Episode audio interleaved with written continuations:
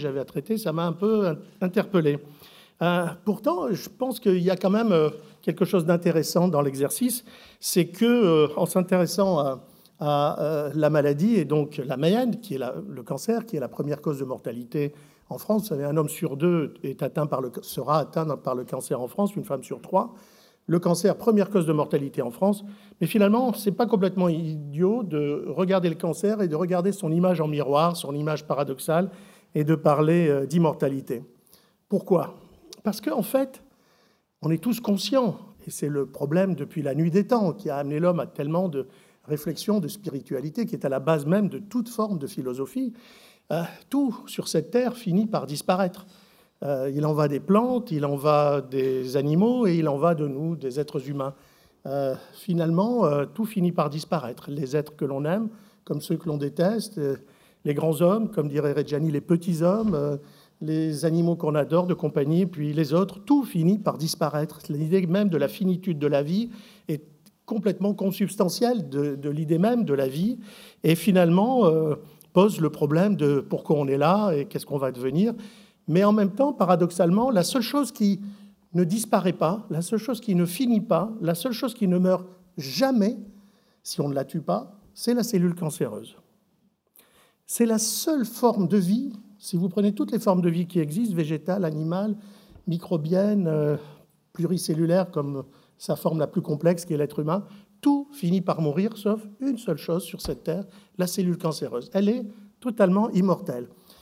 si vous prenez euh, un petit bout de peau et que vous disséquez euh, cette peau pour en faire finalement libérer les cellules qui, qui la constituent autour des fibres euh, de collagène, etc. Vous mettez ces cellules cutanées à cultiver dans une boîte de pétri, dans un laboratoire. Finalement, vous allez voir, ces cellules vont se diviser.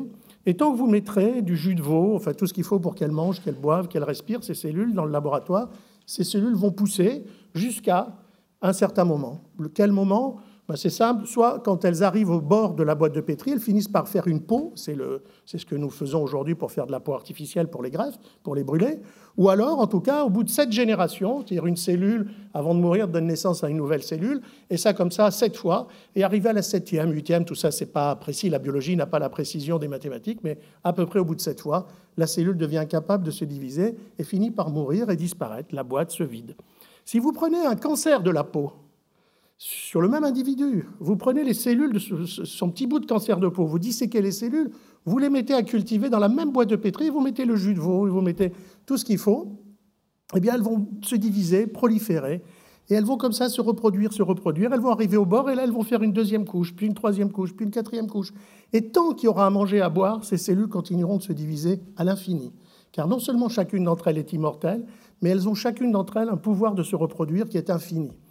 Finalement, la seule chose qui soit immortelle, et c'est la base de la conférence qu'on m'a demandé de vous produire, c'est finalement la cellule contre laquelle je me bats depuis plus de 45 ans. Alors, finalement, on va être amené à parler de cette fameuse cellule cancéreuse, mais au-delà de ça, un peu plus généralement, euh, quel peut être le lien entre la mort et l'immortalité? Et finalement, quand on y réfléchit, c'est simplement la notion de temps qui passe. Mais au niveau cellulaire, qu'est-ce que le temps? Au niveau euh, social, au niveau historique, le temps est défini, le temps qui passe, la vieillesse, etc. Mais au, niveau biologique, qu'est-ce qui définit le temps qui passe? Comment avons-nous le sentiment du temps qui passe? Alors en fait, pour le comprendre, il va falloir que nous entrions dans une forme d'intimité avec les cellules qui nous constituent. Et là, je vais devoir vous amener en une quinzaine de minutes à un niveau de connaissance de biologie moléculaire qui correspond à peu près à la septième année de médecine.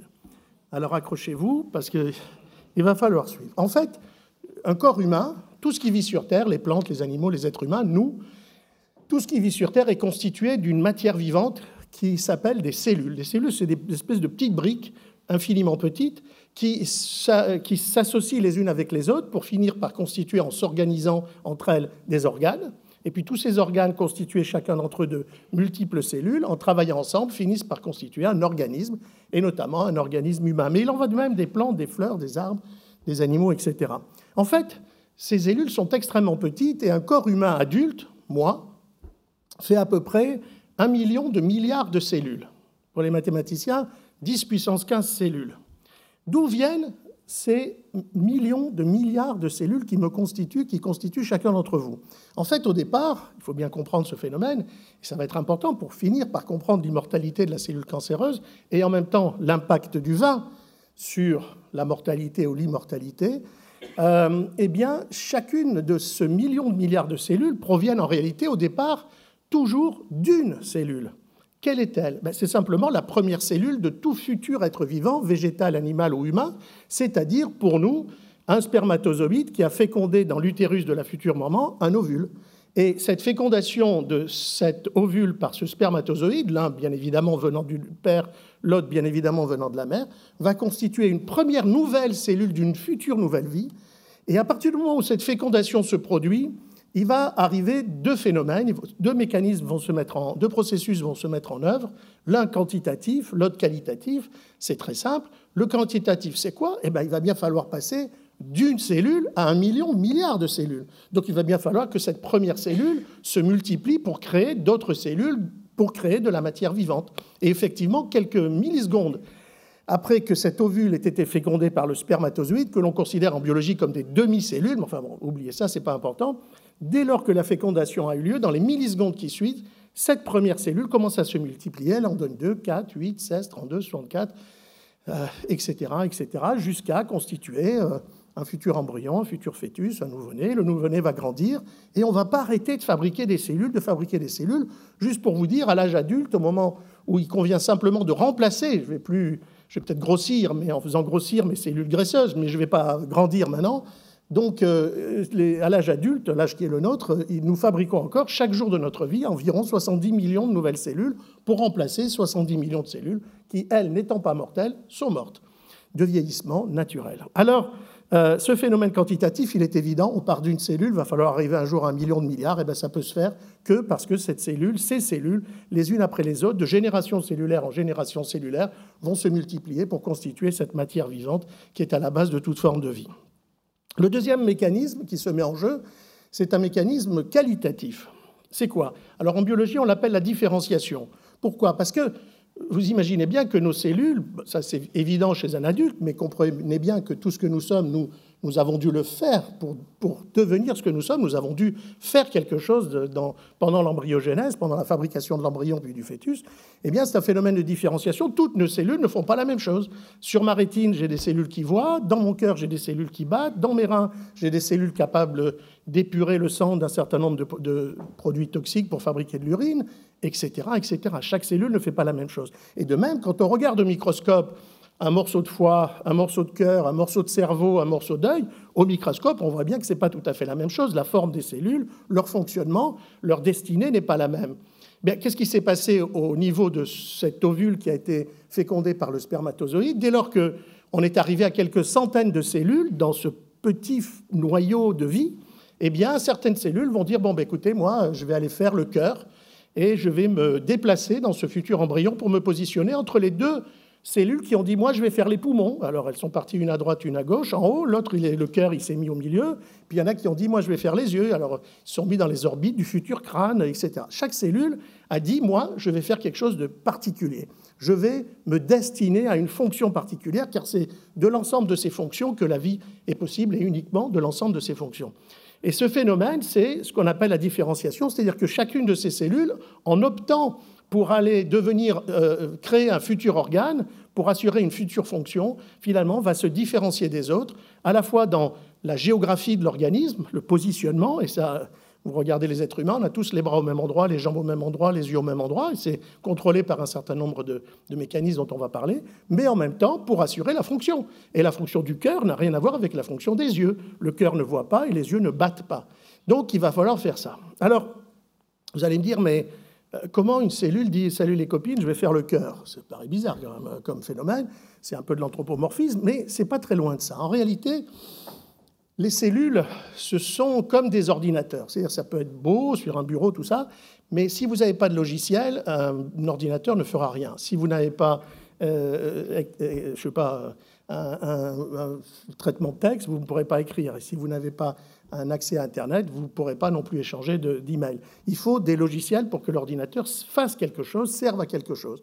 Eh bien, de la même manière, ces cellules, ce n'est pas tout à fait un hasard si elles se mettent à la fois à assurer cette fonction de création de matière vivante en se multipliant et d'assurer les fonctions qui leur sont propres. Alors là, cellule par cellule, il y a à peu près 200 types de cellules différentes dans un corps humain, le cœur, le foie, les yeux, les reins, etc.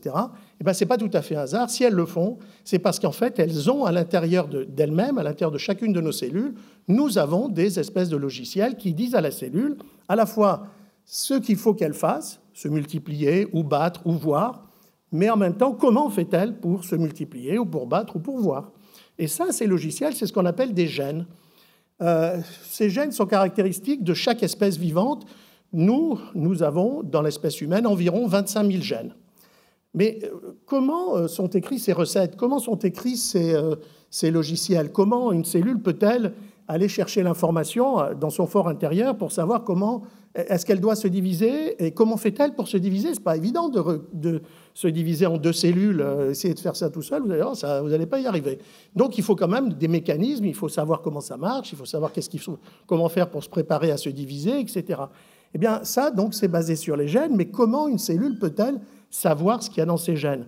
En fait, il faut comprendre que ces gènes sont des recettes extrêmement précises qui permettent à la cellule de euh, savoir ce qu'elle doit faire, et pour ça, il faut qu'elle lise la recette.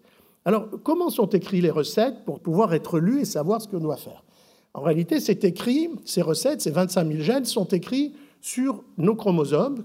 Ça, c'est pour ceux de ma génération, c'est comme ça qu'on appelait en biologie, euh, en sciences naturelles, ça s'appelait euh, ce qui avait le support de nos gènes, les chromosomes. En réalité, aujourd'hui, on parle d'ADN, car les chromosomes, les 46 chromosomes spécifiques de l'espèce humaine, sont en fait une forme enroulée euh, de l'ADN, ce fameux ADN dont on parle dans tous les romans policiers, dans toutes les enquêtes, parce qu'il est propre à chaque individu et que en, séquence, enfin, en séquençant, c'est-à-dire en lisant l'ADN qu'on a trouvé dans du sperme ou sur du sang, on va pouvoir savoir à qui il appartenait, donc déduire comme ça euh, qui est éventuellement le coupable. Cet ADN, c'est là que sont écrits, à l'intérieur de nos 1 million de milliards de cellules, nos 25 000 gènes. Alors, c'est quoi l'ADN Vous voyez qu'on descend de plus en plus dans l'intimité, dans le petit, hein, dans l'extrêmement petit. On est, parti de l'individu, un million de milliards de cellules, on est rentré dans une cellule. On a dit là, il y a 25 000 gènes qui permettent à la cellule de savoir ce qu'elle doit faire et comment elle doit faire pour faire ce qu'elle a à faire. Et puis maintenant, on arrive sur l'ADN. Et cet ADN, il est en fait, il vient à la fois de votre père et de votre mère. Vous en avez deux brins un brin d'ADN du père, un brin d'ADN de la mère. C'est pour ça que nous conservons de génération en génération un certain nombre de caractéristiques, les yeux bleus, enfin, etc. Et donc, euh, ces gènes sont écrits sur l'ADN. L'ADN vient du père et de la mère, deux filaments. Et maintenant, je vais vous expliquer un truc qui va vous surprendre. Chacun de ces deux filaments, présents dans notre, chacune de notre million de milliards de cellules, mesure à l'intérieur de nos cellules 2 mètres de long. C'est-à-dire que dans chacune de nos cellules, nous avons 4 mètres d'ADN. 4 mètres multipliés par 1 million de milliards de fois, ça veut dire que l'ADN, simplement l'ADN que j'ai dans mon corps, si on les mettait bout à bout comme ça, permettrait de faire une dizaine de fois la distance entre la Terre et la Lune. Et ça, je ne le sais même pas, tellement c'est petit. Et vous comprenez tout de suite qu'il y a un premier problème, c'est tellement petit, bon sang, mais ça doit être, c'est invisible tellement c'est petit, mais si c'est aussi petit que ça, ça doit être fragile. Et on va venir tout à l'heure à cette fragilité. Euh, et sur ces 4 mètres d'ADN, 2 mètres du père, 2 mètres de la mère, que gentiment nos parents nous ont transmis, ce sont écrits donc nos 25 000 gènes. Mais comment sont-ils écrits? Ils sont écrits avec un alphabet qu'on appelle le code génétique, euh, découvert par Jacob et Monod. Et euh, ce code génétique, en fait, il utilise un alphabet très simple qui n'a que 4 lettres on leur a donné les, lettres suivantes en français, A, T, C et G. Ils correspondent à quatre molécules chimiques différentes qui, en se tenant les unes par les autres, les unes par la main, les unes aux autres, comme ça, euh, finissent par, comme c'est des lettres, elles finissent par écrire des mots, qui finissent par écrire des phrases, qui finissent par écrire des recettes. Recettes pour battre, pour les cellules du cœur, recettes pour voir, pour les cellules maritimes, mais aussi recettes pour être capable de me diviser en deux. Et pour écrire ces mots, ces lettres, ces recettes sur mes 4 mètres d'ADN à l'intérieur de mon, milliard, mon million de milliards de cellules, en fait, ces lettres, les 4 ATCG, sur chacun de mes brins, j'en ai 3 milliards. Donc en fait, j'ai 6 milliards de lettres génétiques portées par 4 mètres d'ADN dans un million de milliards de cellules. Mais il faut bien comprendre que ça n'est possible tout ça qu'à une condition, c'est que ces lettres soient parfaitement toujours au même endroit. Imaginez trois lettres, je ne sais pas, n'importe quoi, prenez SEL. Si vous les mettez dans ce sens SEL, vous lisez, ça fait du sel. Passe-moi du sel. Mais s'il y a une qui s'est inversée dans l'écriture et que c'est devenu LES, c'est les. Passe-moi les, moi je ne sais pas qu'est-ce que je dois te passer. Ça n'a plus le même sens. Donc la régularité de l'écriture, du positionnement des lettres les unes par rapport aux autres, 3 milliards de fois multipliées par 2 sur l'ensemble de ces milliards de kilomètres d'ADN dans chacun de nos corps, constitue la base même de notre existence. Alors, quand on, dit ça, on se dit que quand même, euh, doit y avoir un certain nombre, ça doit poser un certain nombre de problèmes. Et effectivement, on va s'apercevoir euh, par intuition, pas par la biologie moléculaire, que deux caractéristiques sont propres à ce fameux ADN, à l'écriture de nos gènes. La première, c'est évident, c'est la fragilité. Quand vous avez quelque chose d'aussi petit, vous imaginez 4, milliards, 4 mètres d'un truc dans chacune de mes cellules, mais c'est incroyable comme ça doit être petit. C'est très, très, très petit l'ADN. Bien, mais si c'est petit, c'est fragile. Or, en même temps, je vous ai dit, c'est fragile, d'accord, mais c'est les lettres qui. La fragilité, c'est quoi? C'est que les lettres pourraient se déplacer les unes par rapport aux autres, ou une lettre pourrait être multipliée par deux à un certain moment, et au lieu de faire, euh, euh, je sais pas moi, L, E, S, ça ferait L, E, E, S. Et du coup, pareil, on comprend plus. Bien.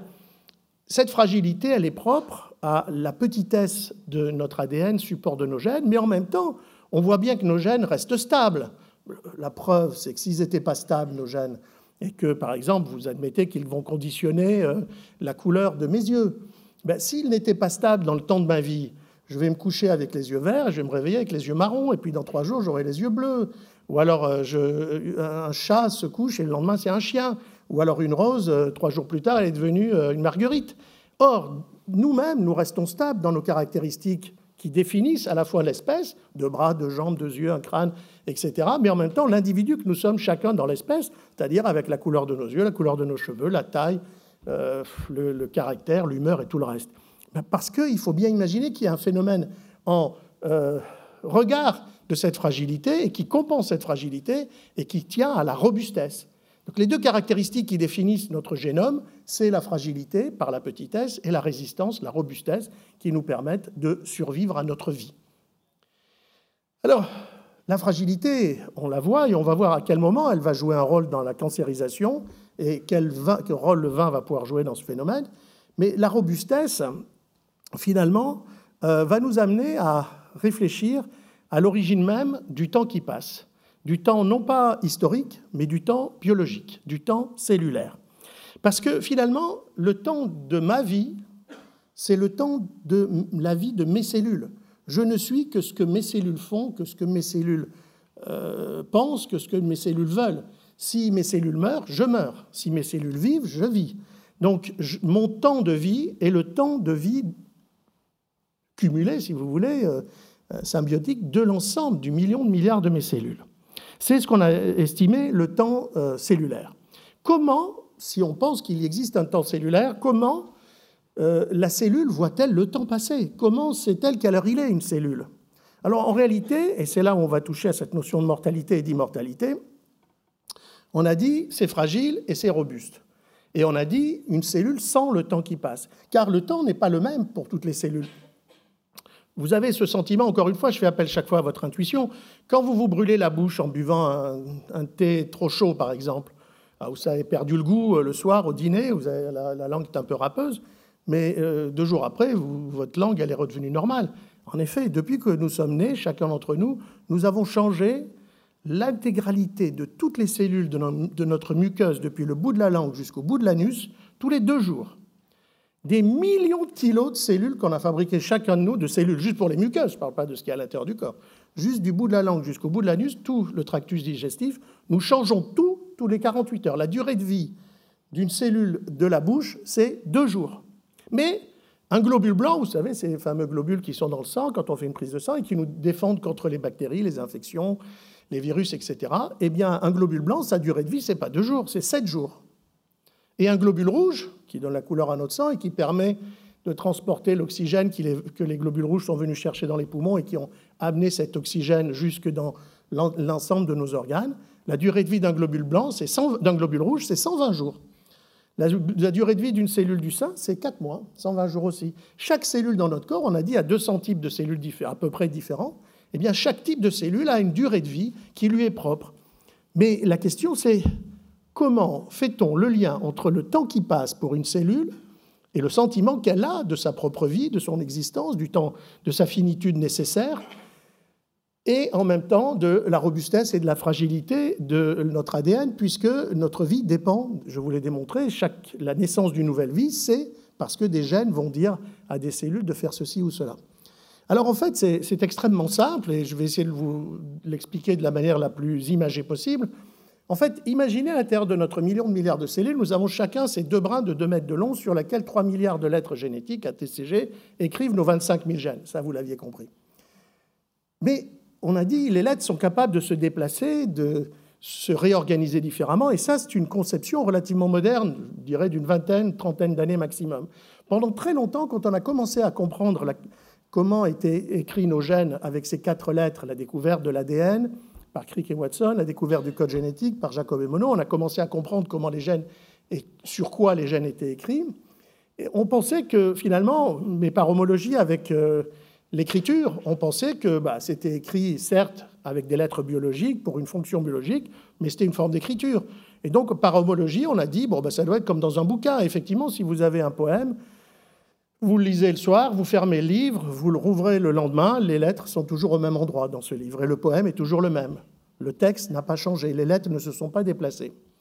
En fait, on s'est rendu compte qu'en biologie, ça ne marchait pas comme ça, parce que la biologie, en biologie, ce petit matériel extrêmement fragile, il est soumis à la fois naturellement et à des moments précis que je vais vous expliquer, à des forces contradictoires qui tendent à faire déplacer tout ça. C'est biologique, ça n'est pas physique ces molécules se tiennent mais se lâchent, etc. En fait, c'est comme si vous ouvrez le livre, vous lisez une phrase, vous refermez le livre, les cellules bougent dans tous les sens, les lettres, vous rouvrez le livre, hop, elles se sont remises au bon endroit, au bon moment, au moment où vous avez besoin de les lire, c'est-à-dire au moment où la cellule est allée chercher l'information dont elle avait besoin pour savoir comment battre, comment voir, comment se multiplier, etc. sur ces gènes. À ce moment précis, le gène était bien écrit. Mais rien n'indique que entre deux lectures, les gènes aient été écrits de la même manière avec cette même exactitude. Et en fait, pas du tout. C'est un peu comme ce qu'on appelle la mécanique quantique, c'est-à-dire que le seul fait de regarder déjà va provoquer un événement qui fait que peut-être ça va plus être tout à fait la même chose d'un jour à l'autre, d'une heure à l'autre, d'une minute à l'autre. Alors, ça, c'est la simple biologie. Il y a des forces électriques, il y a des forces électromagnétiques, il, y a, il se passe énormément de choses dans toutes ces molécules chimiques qui constituent l'ossature de notre vie, et ces forces vont forcément influer sur l'écriture de nos gènes. Mais il existe deux moments particuliers, ou deux systèmes particuliers, dans lesquels vraiment cet ordre euh, spécifique d'écriture de, de nos gènes va être mis à mal, ou en tout cas en danger. Le premier, c'est au moment où une cellule va se diviser. On a dit ça n'arrête pas. 70 millions de cellules que mes cellules créent en se divisant chaque jour pour renouveler les cellules qui viennent de mourir dans mon cœur, dans mon foie, dans mes yeux, dans mes reins et de partout. Et puis on a dit aussi, avant la naissance, dans la fabrication du futur embryon, une cellule de 4, 8, 16, 32, 104, 128, 256, 512, etc. Ce phénomène de multiplication de la cellule, de division de la cellule, en biologie, ça s'appelle la mitose. Bien, quand une cellule veut entrer en mitose, c'est-à-dire veut se préparer à donner naissance à deux cellules, il faut bien comprendre que les deux cellules qui vont naître vont être les mêmes que la cellule maman. On appelle ça la cellule mère deux cellules filles. Il faut qu'elles soient les mêmes. Parce que si ce n'était pas les mêmes, eh ben, chaque jour, je vais changer d'apparence, je vais changer de capacité, je vais changer de... C'est plus le même homme que vous auriez. Pendant le temps de mon texte, je commence comme professeur Gatt, je finis comme, comme M. Vinoc ou je ne sais pas qui. Bon, je suis et je reste ce que je suis parce qu'en permanence, mes caractéristiques restent stables. Bien, pourquoi elle reste stable alors que j'ai changé de cellule Parce que les cellules qui naissent sont les mêmes que celles qui ont donné naissance. Les cellules filles sont les mêmes que la cellule mère. Donc prenez une caractéristique toute simple. Une cellule humaine contient 46 chromosomes. Chaque cellule fille de la cellule mère contiendra 46 chromosomes. Ça veut dire donc que la cellule, pour pouvoir donner naissance à deux cellules, il faut qu'elle fabrique, qu'au moment de la division, elle n'ait non plus 46 chromosomes, sinon elle en donnerait 23, et puis la génération cellulaire d'après, ils en donneraient 12, et puis la génération d'après 6, et à la fin, on finit comme des mouches. Non, on reste ce que nous sommes, parce qu'avant de se diviser, la cellule a l'intelligence de reproduire tout le matériel dont elle a besoin pour donner naissance à deux cellules identiques. Donc elle va passer à 92 chromosomes avant de se diviser. Et donc il va falloir qu'elle fabrique 46 chromosomes. Eh bien, pour fabriquer 46 chromosomes 70 millions de fois chaque jour, il arrive qu'on en fabrique des pas bons. Qu'au moment de l'écriture, qu'est-ce que ça veut dire fabriquer un chromosome? C'est fabriquer 4 mètres d'ADN avec 3 milliards de lettres positionnées parfaitement au bon endroit sur chacun des deux brins de 2 mètres d'ADN. Eh bien, il arrive que soit un peu difficile pour certaines de nos cellules et que le temps passant, notamment encore plus, c'est pour ça que ce phénomène se détériore au fur et à mesure du vieillissement, et eh bien, au moment où elle veut se diviser, qu'elle fabrique des chromosomes, et elle fabrique pas que ça, elle fabrique tout ce qu'il y a dans une cellule, il n'y a pas que des chromosomes, et quand elle doit fabriquer tout ce qu'il faut pour donner à chacune de ces deux cellules qui vont porter ces caractéristiques génétiques dans l'avenir, dans le temps qui va venir, eh bien pour faire ça, il faut qu'elle fabrique le double de matériel cellulaire, et notamment le double de matériel génétique, deux fois 4 mètres, elle a 8 mètres d'ADN à l'intérieur de son, de son enveloppe cellulaire, et en fabriquant 4 mètres d'ADN, en fabriquant 6 milliards de lettres qui seraient censées être positionnées au bon endroit, il arrive qu'elle en fabrique avec des lettres qui ne sont pas positionnées au bon endroit. Et c'est pour ça que plus une cellule se divise, et plus elle prend le risque de fabriquer une des deux cellules qui vont naître anormales. Le deuxième risque lié à cette fragilité, et on va voir après la robustesse, lié à cette fragilité, c'est ce qu'on appelle le stress oxydatif. Alors c'est ça qui explique le vieillissement. Euh, qu'est-ce qui se passe? Il se passe la chose suivante. Quand, euh, pour pouvoir faire ce qu'elle doit faire, la cellule, aussi bien se multiplier pour créer des nouvelles cellules, que assurer la fonction qui est celle de l'organe dans lequel elle, s'est inscrite, euh, cette cellule, il lui faut de l'énergie. On ne peut rien faire sans énergie. C'est vrai de nous, c'est vrai du monde, c'est vrai de nos cellules. Pour avoir de l'énergie, une cellule, elle a besoin de brûler quelque chose. En fait, elle brûle du phosphore et pour qu'il y ait une combustion du phosphore, vous l'avez appris aussi euh, à l'école, il faut qu'il y ait de l'oxygène. S'il n'y a pas d'oxygène, il n'y a pas de combustion. Donc il lui faut du phosphore et de l'oxygène. Et c'est pour ça que nous sommes obligés de respirer, pour prendre de l'oxygène dans l'atmosphère et l'amener par l'intermédiaire de nos poumons jusqu'à chacune de nos cellules qui va prendre cet oxygène pour respirer. Sauf qu'une cellule ne respire pas. Elle prend l'oxygène pour pouvoir assurer la combustion de molécules de phosphore qu'elle possède à l'intérieur. Sauf que quand elle se sert de l'oxygène pour brûler le phosphore, pour avoir l'énergie pour faire ce qu'elle doit faire, cette cellule va transformer l'oxygène, va l'abîmer et va créer des sous-produits de l'oxygène qu'on appelle les radicaux libres ou les, euh, radicaux libres ou les euh, peroxydes d'oxygène, etc., qui sont des molécules qui ont cette particularité d'être extraordinairement réactives. Elles sont bourrées d'énergie, ces molécules dérivées de l'oxygène, euh, et qu'est-ce qui se passe Comme euh, l'ensemble du matériel cellulaire, les chromosomes, les protéines, tout ce qu'il y a dans une cellule, est enfermé à l'intérieur d'une enveloppe qu'on appelle l'enveloppe cellulaire, eh bien, ces petites molécules qui viennent de naître de la combustion de l'oxygène au moment de la recherche d'énergie, ces radicaux libres vont se mettre à bouger dans tous les sens, très chargés d'énergie, à l'intérieur d'une enveloppe close. Ils ne peuvent pas sortir. Alors ils vont dans tous les sens, ils tapent, boum, boum, ils font des collisions dans tous les sens, alors, quand il frappe sur une protéine, c'est pas grave, ça l'abîme un peu, ça la cabosse, mais c'est pas si grave que ça. Mais il arrive parfois, malheureusement souvent, qu'en bougeant dans tous les sens et en tapant tout ce qui est à l'intérieur de la cellule, elles finissent par taper sur une des 3 milliards de lettres qui écrivent nos gènes sur un brin de 2 mètres d'ADN. Et quand elle le tape, eh ben, cette collision va faire que si vous aviez ATC et que la molécule d'oxygène de, radicaux libres va taper sur le T, au lieu d'avoir ATC, le T va sauter et le A et le C vont se rattraper par la main in extremis. Mais quand on va venir quelque temps plus tard chercher à lire ce qu'on devait lire, c'est-à-dire le gène, la recette pour faire quelque chose, au lieu de lire ATC, on va lire AC. Il va manquer le T. La signification n'est plus le même. Et pour peu que le fait d'avoir changé l'ordre des lèvres, d'avoir enlevé une lettre ou deux, d'avoir déplacé les lettres les unes par rapport aux autres, ça s'appelle des mutations. Et quand votre ADN est muté, vous prenez le risque, selon l'endroit où se trouve la mutation, que euh, cette cellule ne, fonctionne plus de manière normale. On a dit une cellule, elle fait deux choses. Elle se divise pour créer de la matière vivante et elle fait la fonction qui est la sienne. Alors si une cellule sur euh, les, millions de milliards de cellules qui constituent mon cœur, finalement, euh, est frappée dans son ADN sur le gène qui lui permet de fabriquer la protéine contractile qui fait que mon cœur bat 60-70 fois par minute, c'est pas grave. Toutes les autres vont continuer de battre elle ne battra plus, on s'en rendra même pas compte. Mais si malheureusement cette mutation, ce déplacement, cette réécriture de nos gènes porte sur un des gènes qui contrôle le fait de se multiplier par deux, eh bien il est possible que cette cellule se mette à se multiplier alors qu'on ne lui avait pas demandé. Et cette cellule va en faire 2, 4, 8, 16, 32, jusqu'à finir par constituer une boule. Cette boule, c'est ce qu'on appelle une tumeur, c'est le cancer. L'origine du cancer, c'est toujours la mutation d'un gène de multiplication cellulaire à l'intérieur d'un brin d'ADN, lié soit à une erreur de fabrication au moment de la mitose, soit à le stress oxydatif. Alors, pour lutter contre ça, car nous aurions tous des cancers et nous en aurions tous les matins, tellement la probabilité avec un ADN aussi petit, avec autant de milliards de lettres, euh, avec ce stress oxydatif qui correspond à notre vie de tous les jours, nous dépensons de l'énergie, nous, brûlons du phosphore à chaque milliseconde de notre vie, bah, comment ça se fait qu'on reste robuste et que la plupart d'entre nous arrivons à réchapper au cancer? Bah, Parce qu'en fait, il y a un mécanisme extraordinaire de surveillance et c'est lui, en fait, qui est l'horloge cellulaire. C'est lui qui dit à la cellule combien de temps il lui reste à vivre. C'est quoi ce phénomène de surveillance? En fait, il a été découvert il y a une vingtaine d'années, pardon.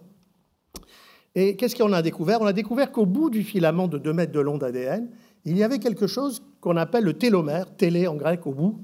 Et ce télomère, en fait, ce sont des vérificateurs d'ADN. C'est comme dans un téléphérique, tous les matins, avant qu'on ouvre au public, il y a euh, des euh, moniteurs de ski spécialisés qui vont euh, vérifier que le câble est en bon état et qu'on peut faire démarrer les remontes pente. Et eh bien c'est exactement pareil. Tous les matins, j'image, c'est une image bien sûr, tous les matins, le télomère qui est au bout du filament de 2 mètres de long envoie un vérificateur qui circule le long des 2 mètres et qui lit les lettres pour être sûr qu'elles sont bien écrites. Alors vous allez me dire, mais comment il sait comment elles doivent être écrites? Mais En fait, n'oubliez pas, il y a deux filaments. Donc il lit un filament et il vérifie que ça correspond bien à l'autre filament. Et donc il lit, il lit, il lit. Ah, à un moment donné, il dit tiens, il y a une erreur là. Il y a eu une mutation, il s'est passé quelque chose. Là, à cet endroit, c'est pas bon. Alors qu'est-ce qu'il fait, ce télomère? Il appelle une enzyme qui se trouve au bout, qu'on va appeler une coupeuse. Cette euh, endonucléase, ça s'appelle ce type d'enzyme. Il appelle une enzyme. L'enzyme, elle, arrive en courant, elle arrive à l'endroit où le télomère lui dit là, ça va pas. Qu'est-ce qu'elle fait? Elle coupe de part et d'autre de l'erreur, de la mutation et elle jette le petit bout qui est mal écrit. Et à ce moment-là, le télomère, il appelle une synthétiseuse, une autre enzyme, qui elle arrive devant le truc où c'est coupé, et là, elle fabrique, en servant du modèle de l'autre brin d'ADN, elle fabrique le morceau manquant. Et puis elle s'en va. Et à ce moment-là, le télomère, il appelle la troisième enzyme, qui est une colleuse, elle arrive, elle colle les deux bouts, l'ADN est parfait. C'est réparé, et c'est ça qui explique la robustesse. Nous restons ce que nous sommes grâce à ce télomère. Le seul problème, c'est que quand le télomère il arrive au bout des deux mètres, il ne sait pas revenir en arrière. Il tombe, c'est fini, il a disparu, il est mort. Alors, du nombre de vérificateurs que le télomère possède et du rythme auquel ce télomère envoie un vérificateur lire l'ADN, va dépendre le temps pendant lequel chaque ADN va rester intègre, va réparer toutes les anomalies qui surviennent dans la vie normale de l'ADN. Bien, tant qu'il y a des réparateurs, tant qu'il y a des vérificateurs, l'ADN vérifié sera réparé. Il arrive pour chacune de nos cellules qu'à un moment donné, le télomère s'épuise. Il n'a plus de vérificateurs à envoyer. Et à ce moment-là, il n'y a plus de moyens de vérifier l'intégrité de notre ADN. Qu'est-ce qui va se passer? Les mutations vont se produire. On a dit, la simple vie de la cellule fait que, avec le stress oxydatif, il se produit des mutations toutes les, toutes les fractions de seconde. Mais là, il n'y a plus de réparation, il n'y a plus de vérification. Alors la vie est bien faite. Et la vie est très bien faite. Elle a prévu, la vie, de mettre un gène en plein milieu de ce filament de 2 mètres de long, sur chacun des deux brins, pour chacune de notre million de milliards de cellules, un gène qu'on appelle le gardien du génome, le P52, son nom chimique. Ce gène, son boulot, c'est ni de battre, de voir, de faire de l'urine, ni de multiplier la cellule, d'aider la cellule à se multiplier. Ce gène, c'est le gardien du génome. Qu'est-ce qu'il fait? Lui, il écoute la lecture par le télomère, le bruit que fait le télomère en lisant les 3 milliards de lettres avant de disparaître à l'autre bout. Tant qu'il entend une musique agréable, qui, est, qui, est, celle qu'il s'attend à entendre, il ne bouge pas. Si à un moment donné, il n'y a plus de télomère, que l'ADN s'altère, se dégrade, ce n'est plus de l'ADN normal, il n'arrête pas de s'abîmer, à ce moment-là, ce P52, il entend des parasites il entend que ça bouge dans tous les sens et que ce n'est pas normal. Qu'est-ce qu'il fait? Il suicide la cellule dans laquelle il se trouve. On l'appelle le gène suicide. Qu'est-ce qu'il fait? Il crée une protéine, il, il, fait synthétiser par la cellule une protéine qui fait des trous dans la membrane, et du coup l'eau de plasma, l'eau de notre corps, 60% d'eau chez un adulte, l'eau rentre à l'intérieur de la cellule, la cellule gonfle, elle explose, elle meurt. C'est ce qu'on appelle en langage cellulaire l'apoptose, le suicide cellulaire, apoptose. Bien. Eh bien, en faisant ça, il s'est suicidé, certes, mais il a protégé les autres cellules de l'apparition d'une cellule maligne. Tant que le télomère surveille, il ne se passera rien. Quand le télomère ne surveille plus, tant que le P52, le gardien du génome, sera capable de suicider la cellule, il ne se passera rien non plus. Car vous perdez 70 millions de cellules chaque jour, mais vous en refabriquez 70 millions. Le seul problème, c'est quand soit le télomère, il n'y en a plus, et que le P52 ne marche pas.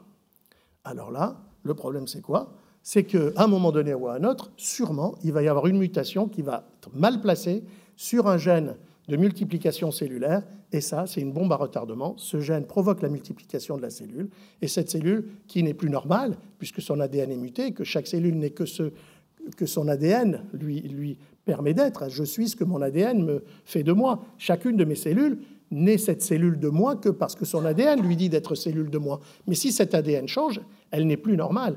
Elle est mutée, elle est altérée, elle fait n'importe quoi. Et si ça porte sur les gènes de multiplication cellulaire, cette cellule va se multiplier à l'infini, comme le cancer de la peau dont je vous ai parlé au début de euh, cet exercice.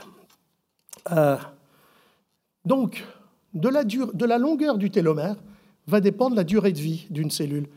Sur les cellules de la muqueuse de ma bouche, le télomère, il est tout petit. C'est pour ça que la cellule vit deux jours. Sur un globule blanc, il est un peu plus long. C'est pour ça que le globule blanc, vit sept jours. Et sur une cellule du sein, il est encore plus long, et c'est pour ça qu'une cellule du sein vit 120 jours. Mais de toute façon, quand il n'y a plus de télomère, eh bien, la cellule provoque son propre suicide, son apoptose. Finalement, le temps de vie donné à chacune de mes cellules est le temps de vie que lui donne la taille de son télomère. Et le temps de ma vie, c'est le temps de la vie de chacune de mes cellules. Je ne suis, en termes de durée de vie, que la durée de vie cumulée de chacune de mes cellules telle que cela lui est accordé par son télomère. Est-ce que c'est clair? Voilà. Alors, une fois arrivé là, vous êtes septième année de médecine. Euh, la question, c'est euh, finalement, le vin, c'est une boisson d'immortalité ou de mortalité? Alors, en fait, euh, on va passer à la dernière partie. en fait, dans l'alcool, c'est Janus, puisque j'ai vu qu'on avait plein de références à l'Antiquité, etc. C'est Janus, c'est-à-dire il y a deux visages. Un visage bien, un visage pas bien. Le visage pas bien, on va commencer par lui, c'est le fait qu'effectivement, dans le vin, il y a de l'alcool, quoi qu'on en dise. Et que l'alcool, notamment un de ces euh, métabolites qu'on appelle acétaldéhyde, euh, provoque des dommages et bloque ce système de réparation avec ces trois types d'enzymes et le télomère qui vient lire, etc. Et ça ne fonctionne plus, et c'est pour ça que l'alcool euh, peut être effectivement délétère. De même, l'alcool, par le fait de le brûler, si vous voulez, va lui-même créer des radicaux libres, euh, des superoxydes, etc., qui vont créer, accentuer le stress oxydatif, source de mutation et donc d'altération de l'ADN et donc de risque de cancer. Mais en même temps, puisque chacune de notre million de milliards de cellules, en vivant tous les jours, en faisant juste banalement ce qu'elle a à faire tous les matins, hein, puisque finalement, elle a besoin d'énergie, qu'à cause de cette énergie dont elle a besoin, on a vu qu'elle fabriquait des radicaux libres en respirant, c'est-à-dire en brûlant le phosphore avec l'oxygène. Bien. Mais comment on fait pour lutter contre ça? Parce que normalement, ça devrait nous abîmer terriblement toutes nos cellules. Je veux dire, euh, à mon âge, euh, je serais déjà, mais vraiment, j'aurais des boutons partout sur la peau, des ulcères, des trucs. Enfin, ce serait l'horreur. J'aurais toutes mes cellules sont abîmées par le stress oxydatif. C'est pas le cas.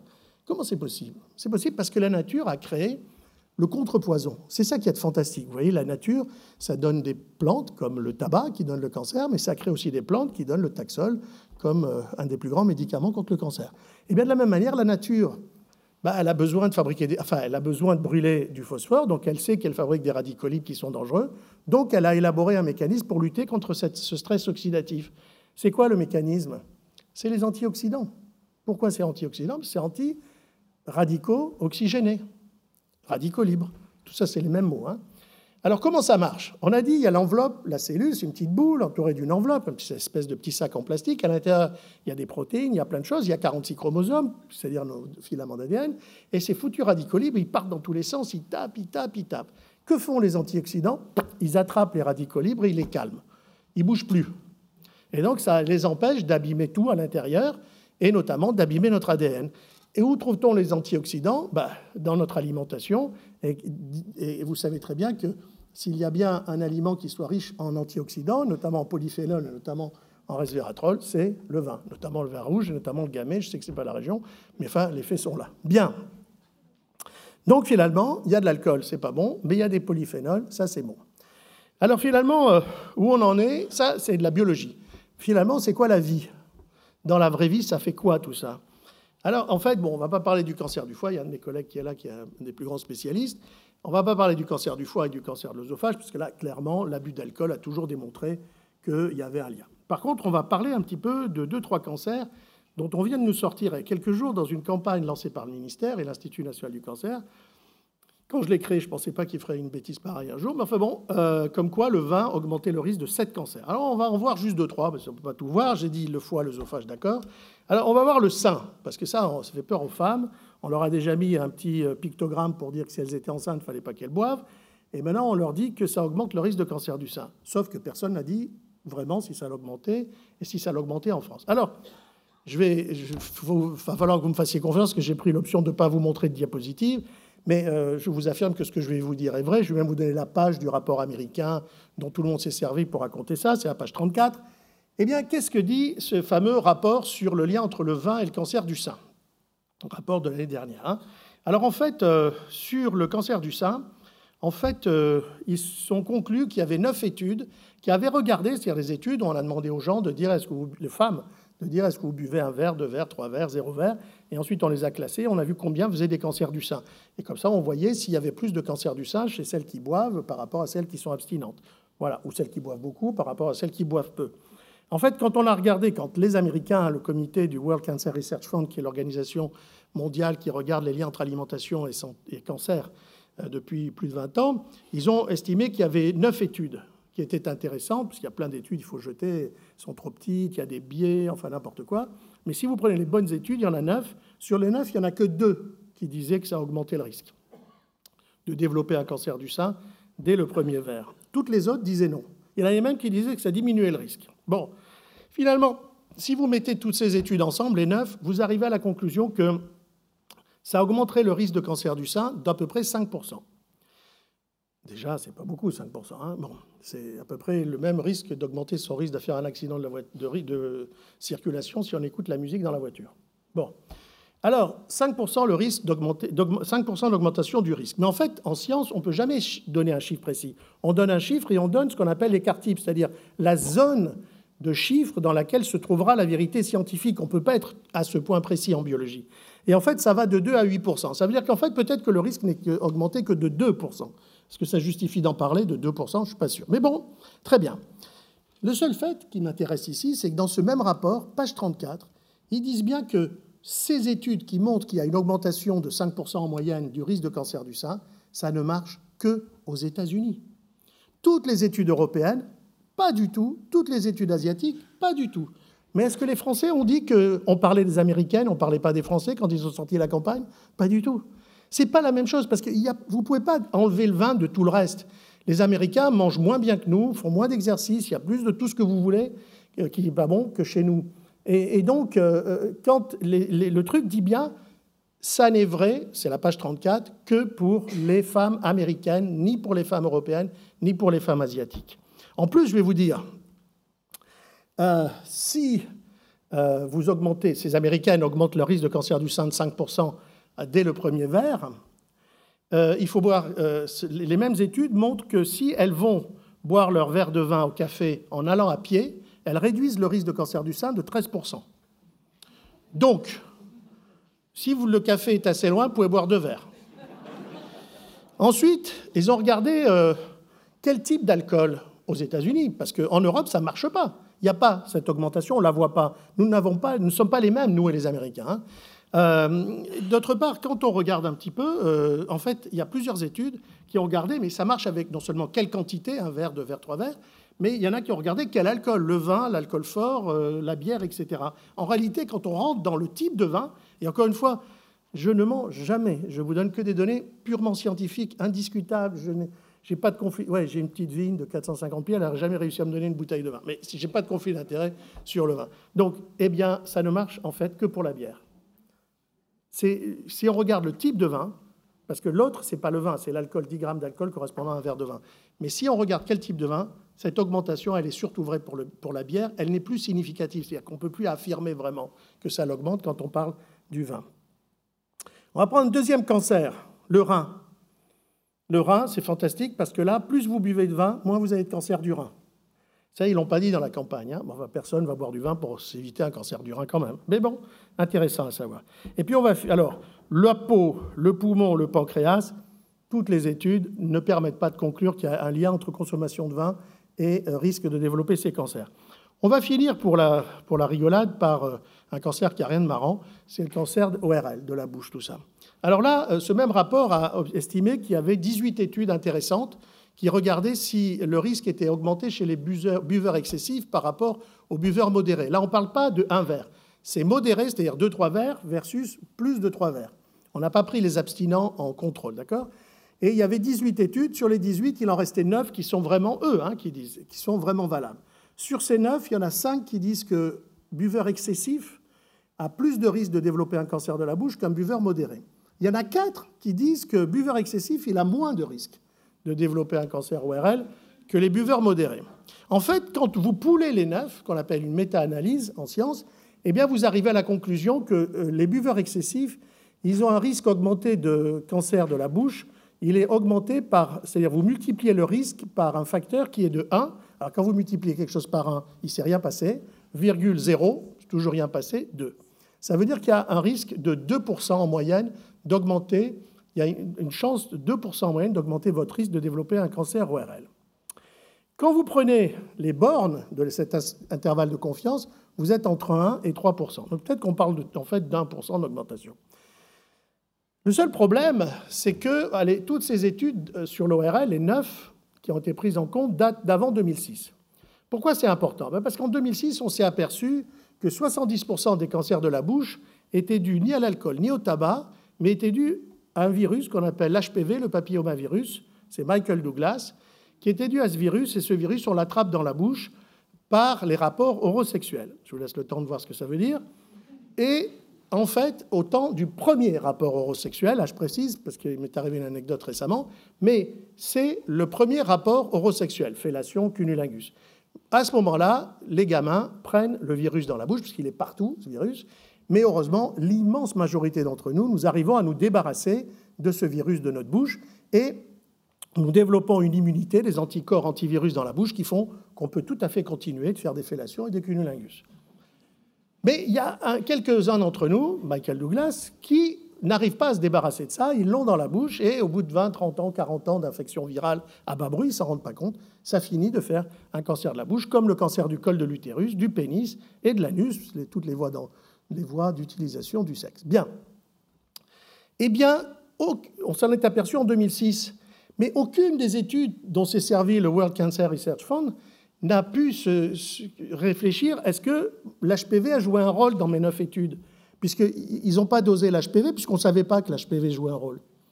Alors, euh, imaginez que chez les buveurs excessifs, il y ait moins de cunnilingus. Eh bien, ils vont équilibrer le risque.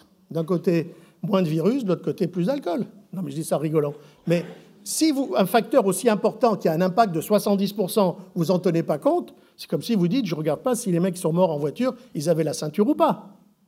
C'est aberrant. Donc, il faut tout refaire les études en dosant l'HPV dans les nouvelles études pour être sûr qu'on a bien équilibré les vieux avec euh, les vieux, les jeunes avec les jeunes, les blancs avec les blancs, les noirs. Parce que si vous déséquilibrez sur un facteur qui joue un rôle dans le risque de ce cancer, eh ben, vous, vous faussez complètement la conclusion. Non, mais si j'insiste sur ça, et je vous précise que c'est le premier euh, rapport horosexuel, c'est qu'il y a une conférence que j'ai donnée il y a quelques temps, et en sortant, j'ai entendu une dame qui disait à son mari, tu as entendu ce qu'il a dit le professeur Kayat? Non, pas entraîner ce genre de choses, ça me ferait de la peine.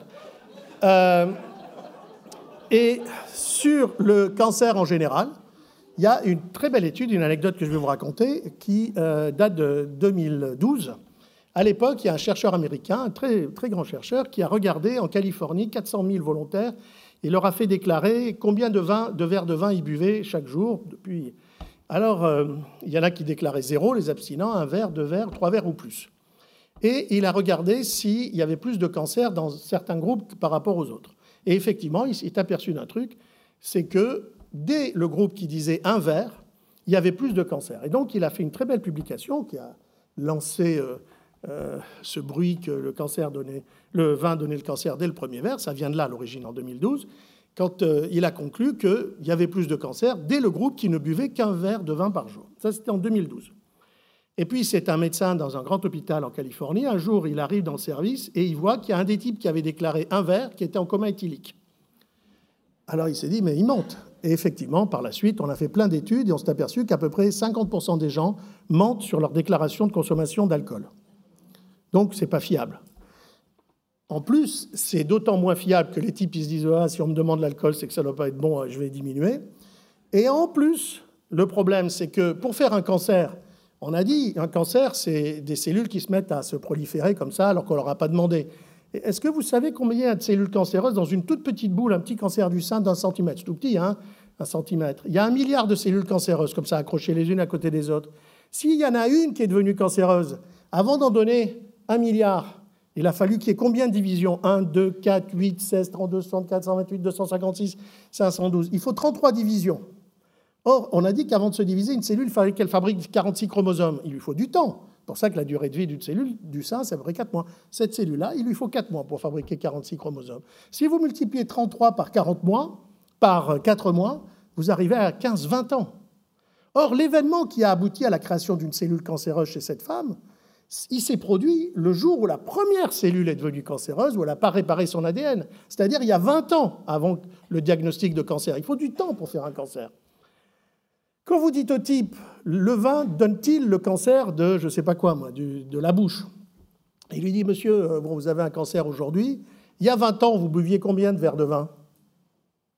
Imaginez la fiabilité de la réponse. Hein et il y a 19 ans, il y a 18 ans, il y a 17 ans, c'est ça l'interrogatoire. Hein et puis on compare à ceux des témoins qui, eux, n'ont pas de cancer. Et pareil, on les convoque, on leur donne 50 euros, on leur dit, vous posez les questions, il y a 20 ans, vous buviez combien de verres? Le mec s'en fout, il veut les 50 euros c'est pas son problème, il raconte n'importe quoi. Bon. Et donc vous avez un mec qui ne se souvient pas et qui de toute façon vous ment face à un type qui n'en a rien à faire. Alors vous voyez la fiabilité. Alors si vous trouvez 20% de différence, il n'y a rien à dire. C'est vrai, malgré tout.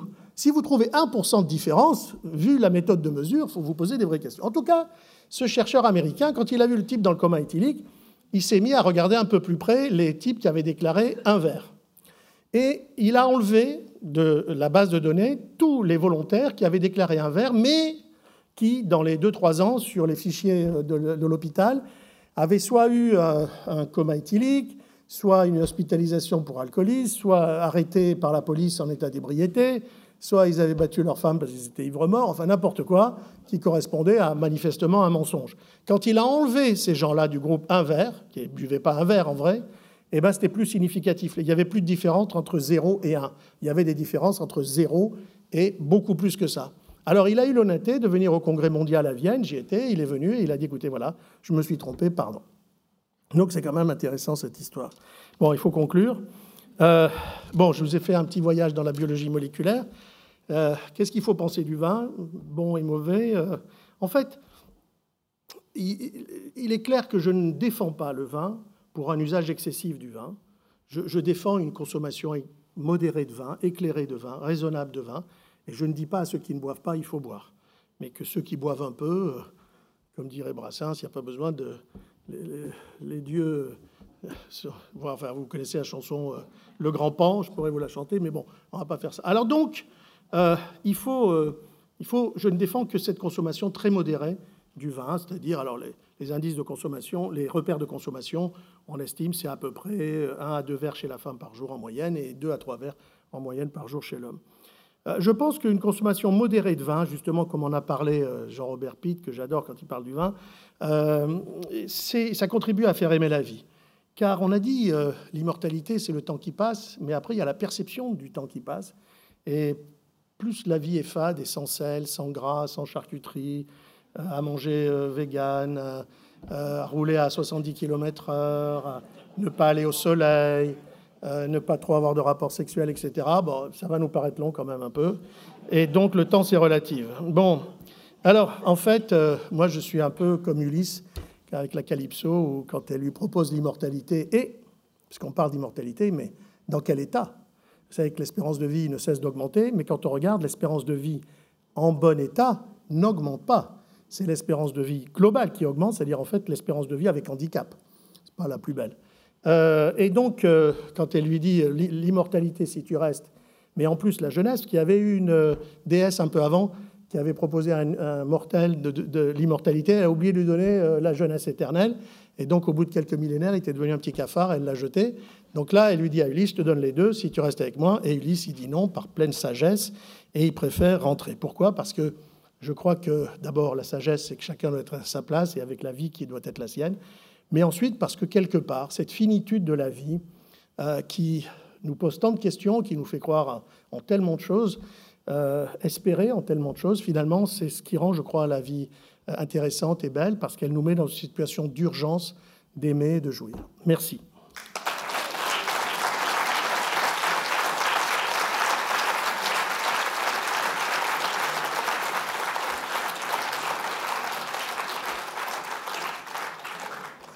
Pas de questions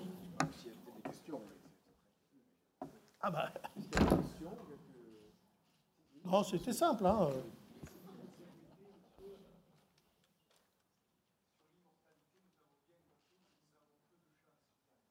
Oui. En tout cas, je ne serai pas là pour vous voir y arriver.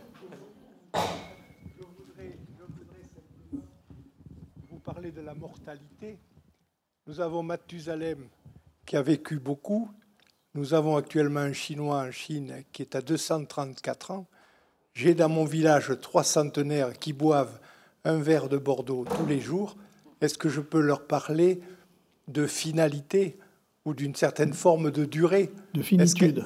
voilà. Est-ce que vous avez une idée là-dessus aujourd'hui? Mais non, mais la finitude adviendra. Elle est advenue pour Mathusalem, elle adviendra pour vous trois centenaires. Tout ce qui vit sur Terre finit par mourir. Et c'est de cette conscience de la finitude de la vie que l'homme se pose des questions sur l'éternité, sur Dieu et sur tout ce qui euh, le, transcende et le dépasse. Question Combien de gènes 4 mètres, 1 million de milliards? Vous avez pris des notes? Merci, merci beaucoup.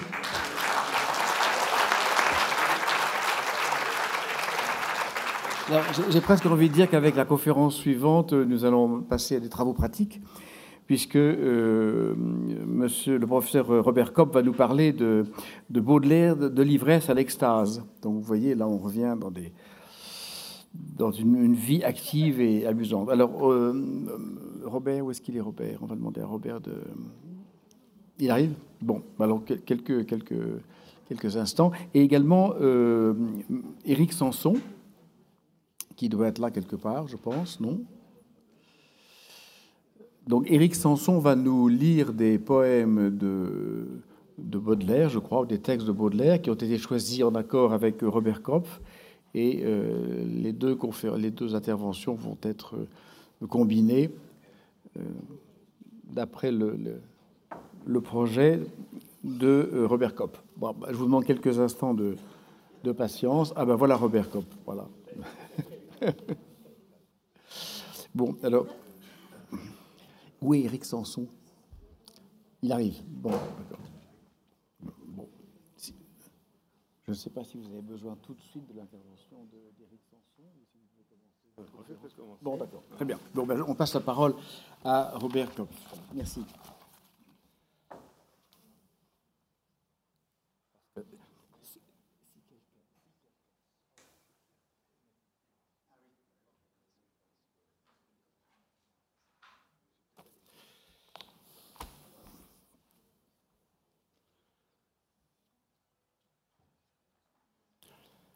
Monsieur le chancelier, mesdames, messieurs, chers amis,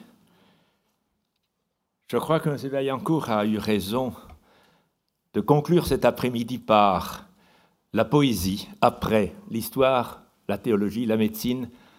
La poésie est parmi les poètes qui a le mieux parlé du vin, évidemment Baudelaire.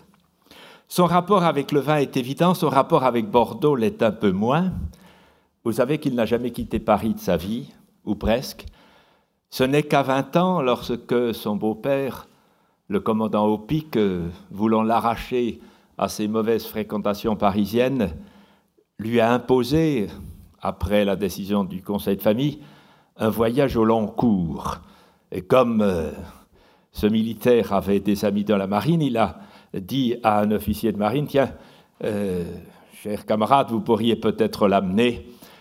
On va le mettre sur un bateau à Bordeaux en direction de Calcutta. Eh bien, euh, le voyage s'est très mal passé. On a la lettre du capitaine Salise au commandant au qui dit euh, Baudelaire euh, était odieux du début à la fin. Il n'est jamais sorti euh, de sa cale. Il n'avait que quelques livres avec lui. Il ne parlait à personne. Et d'ailleurs, à mi-chemin, il a fait demi-tour à l'île Maurice. Il a dit Ça suffit, je rentre.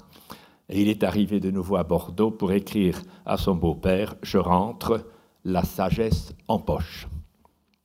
Ceci dit, Baudelaire est loin d'être le premier à avoir parlé du vin, et les auteurs, vous l'avez compris, sont nombreux qui, depuis l'Antiquité, ont chanté à la fois les vertus du vin et mis en garde contre ses dangers.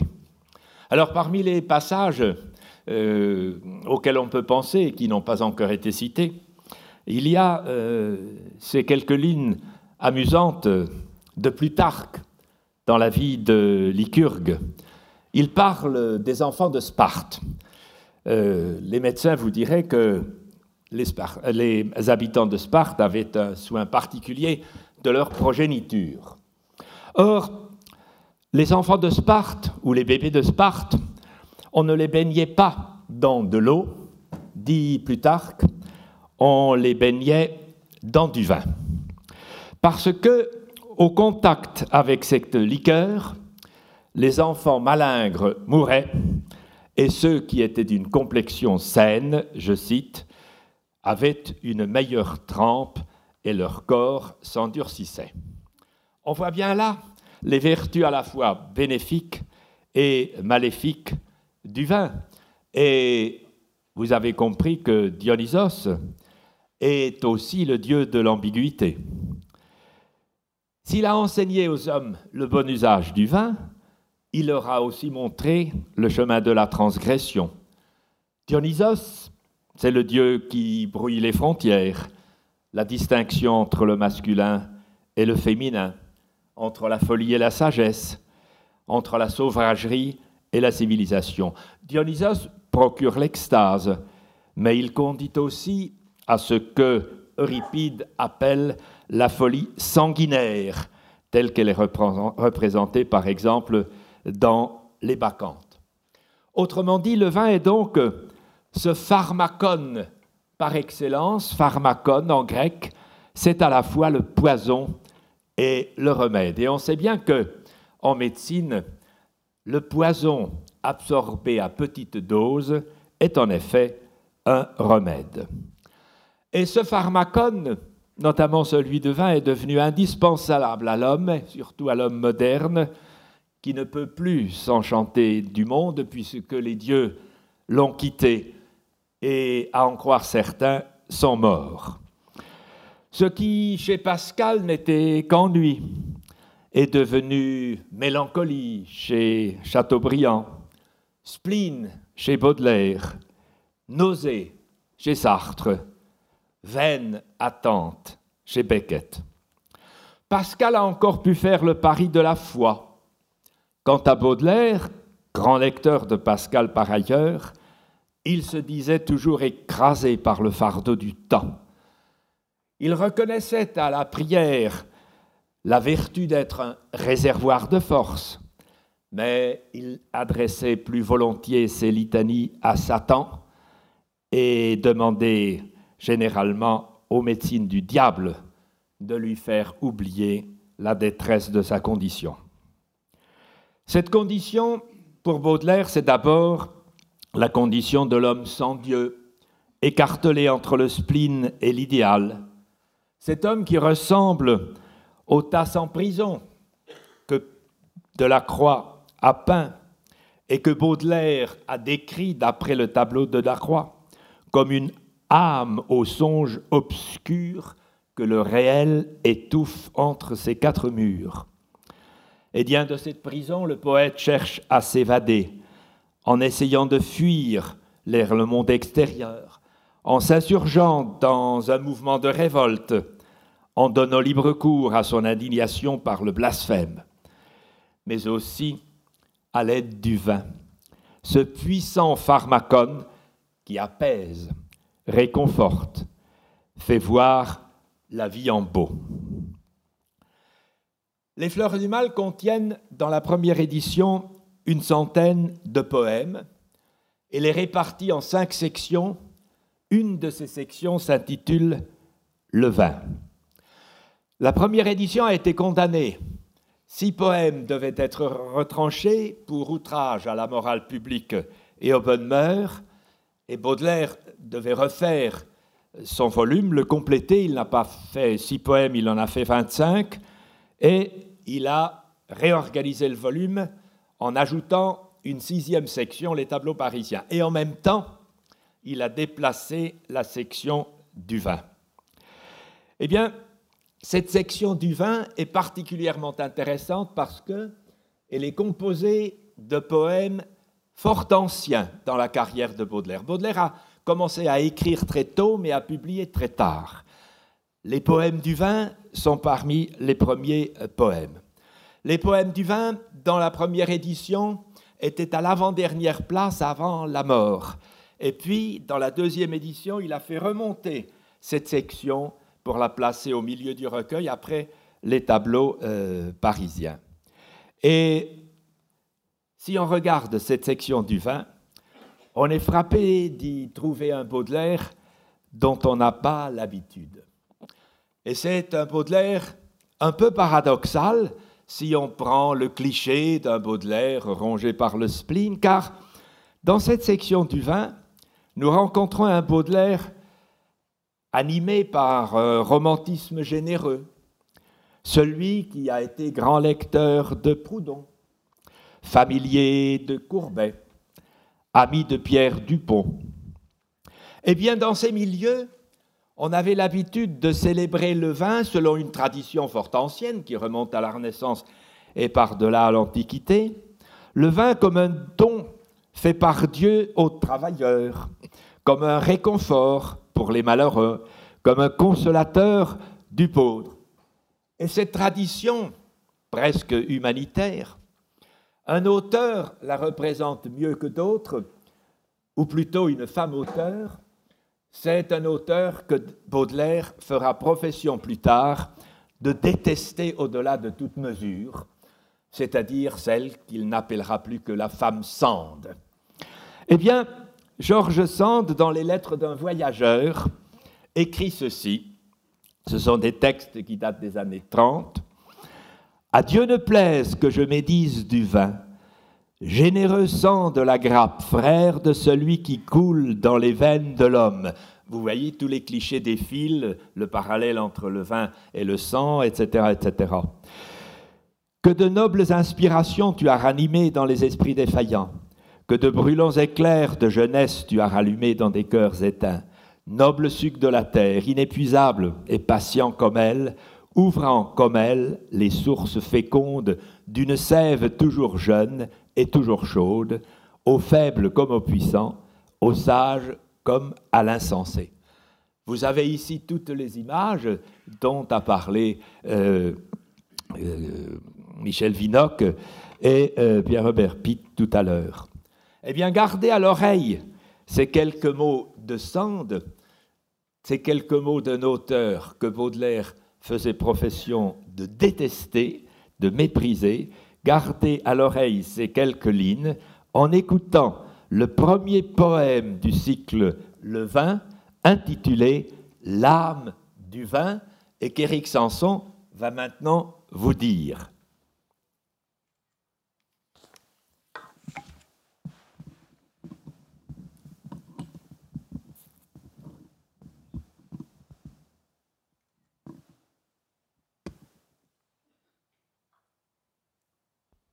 Un soir, l'âme du vin chantait dans les bouteilles.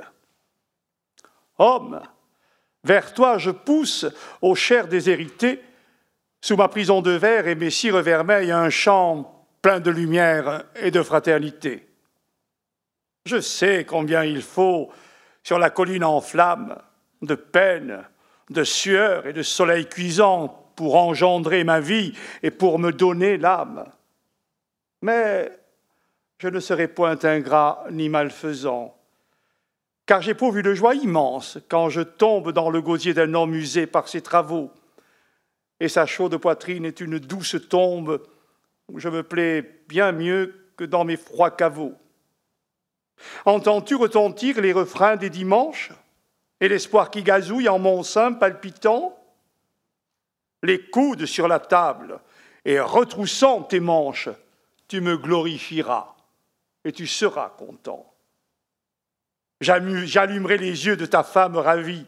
À ton fils, je rendrai sa force et ses couleurs. Et je serai pour ce frêle athlète de la vie l'huile qui raffermit les muscles des lutteurs. En toi, je tomberai, végétal ambroisie, grain précieux jeté par l'éternel semeur, pour que de notre amour naisse la poésie qui jaillira vers Dieu comme une rare fleur. C'est le Baudelaire d'avant la Révolution de 48, c'est le Baudelaire de 25 ans, celui qui demande au vin joie, réconfort, apaisement, mais aussi un brin d'inspiration. C'est le Baudelaire qui demande au vin de rendre l'univers moins hideux, et les instants moins lourds. Il demandera la même chose à la beauté, à certains poèmes, mais aussi à certains tableaux, à la beauté dont il ne veut pourtant pas connaître euh, l'origine, que tu viennes du ciel ou de l'enfer, qu'importe.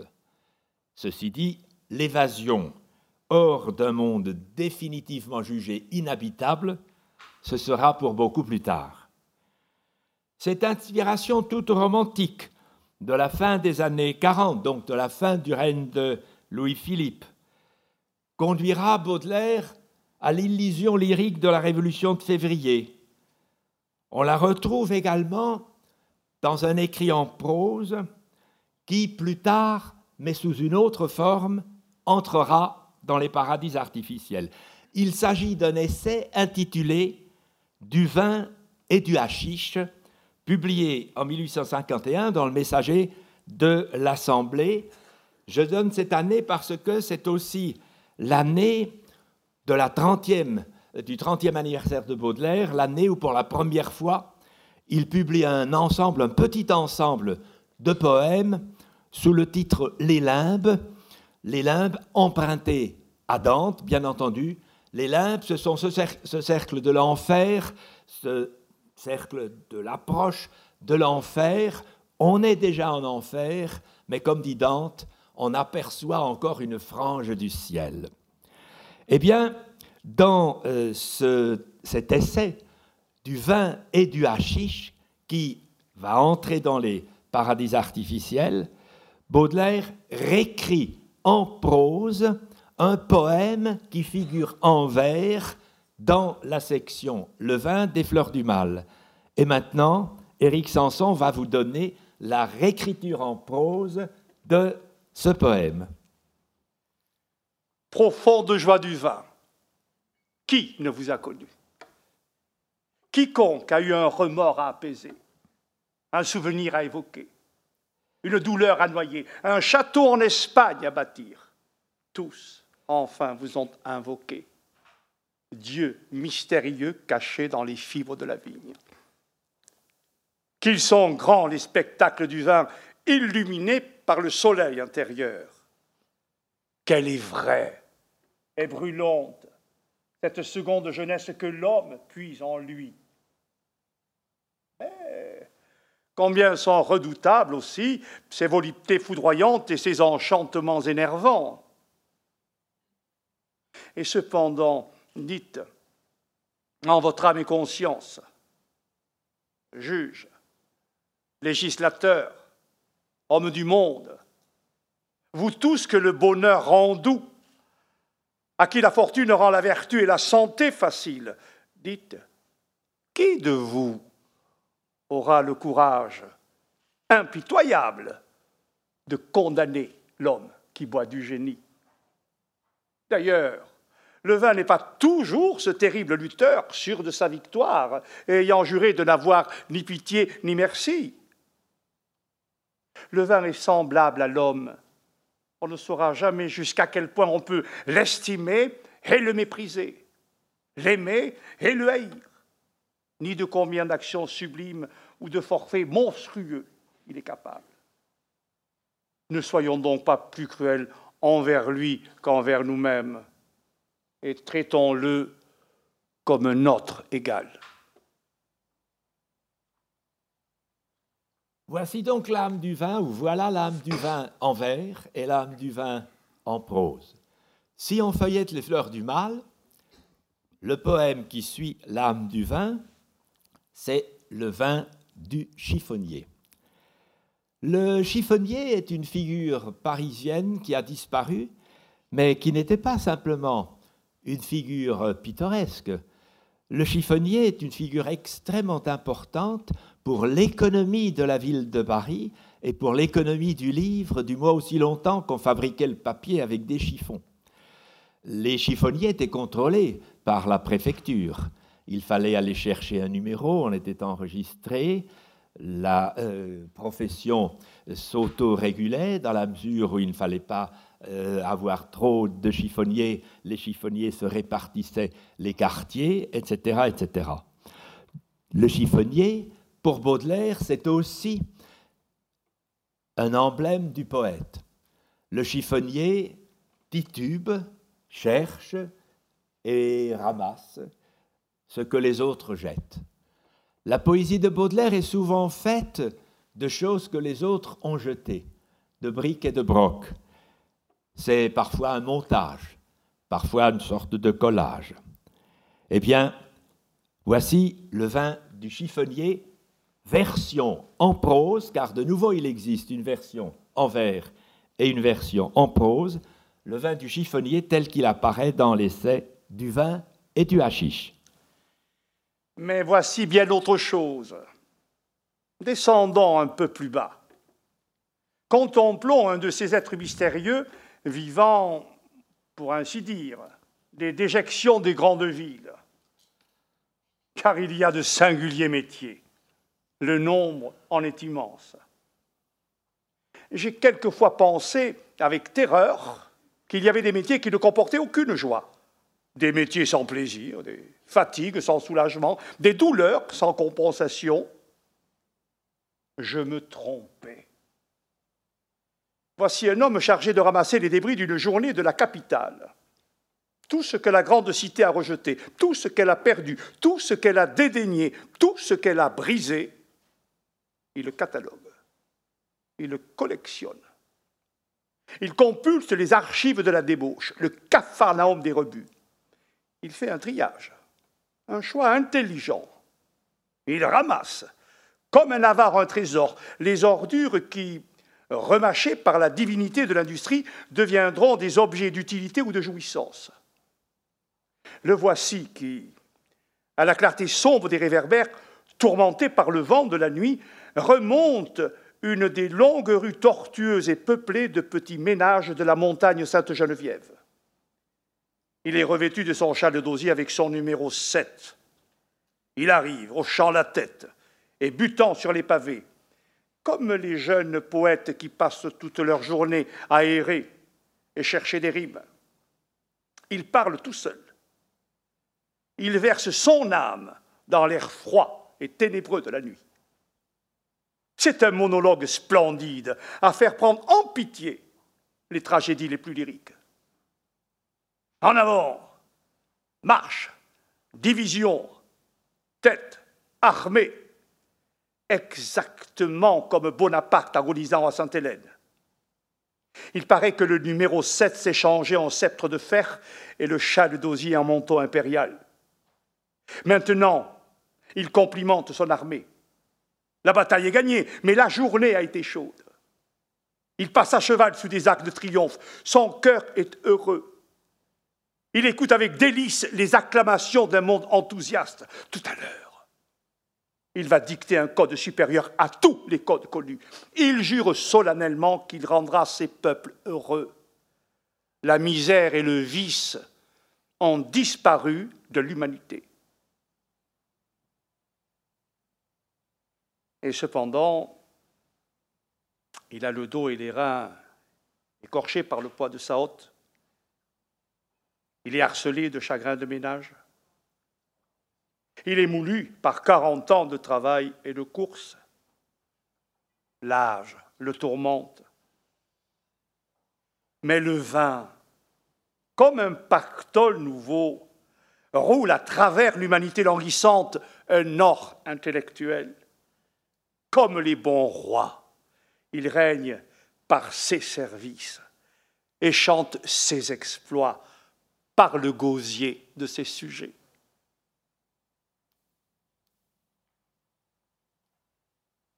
Vous voyez, animé par le vin, le croc du chiffonnier se transforme en bâton de maréchal.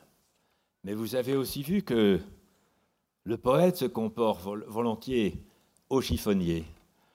C'est une image que Baudelaire filera.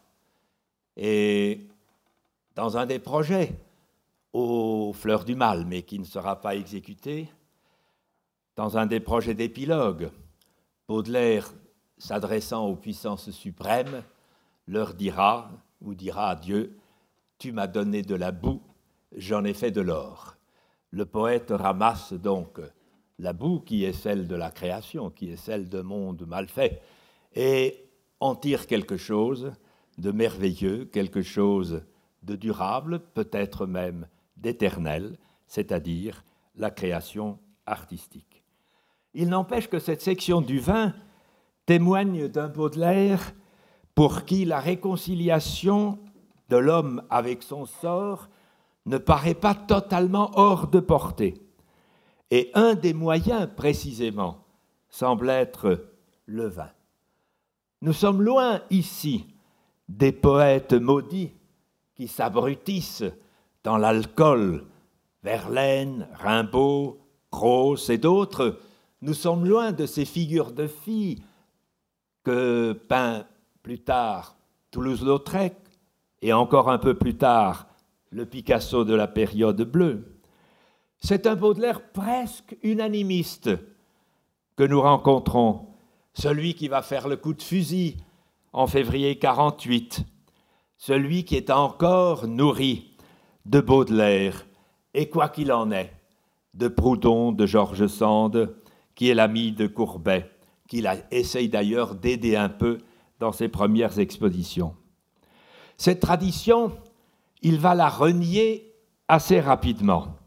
Cette tradition ne sera plus la sienne après la révolution manquée de février 48, après le euh, coup d'État de euh, Louis-Napoléon Bonaparte.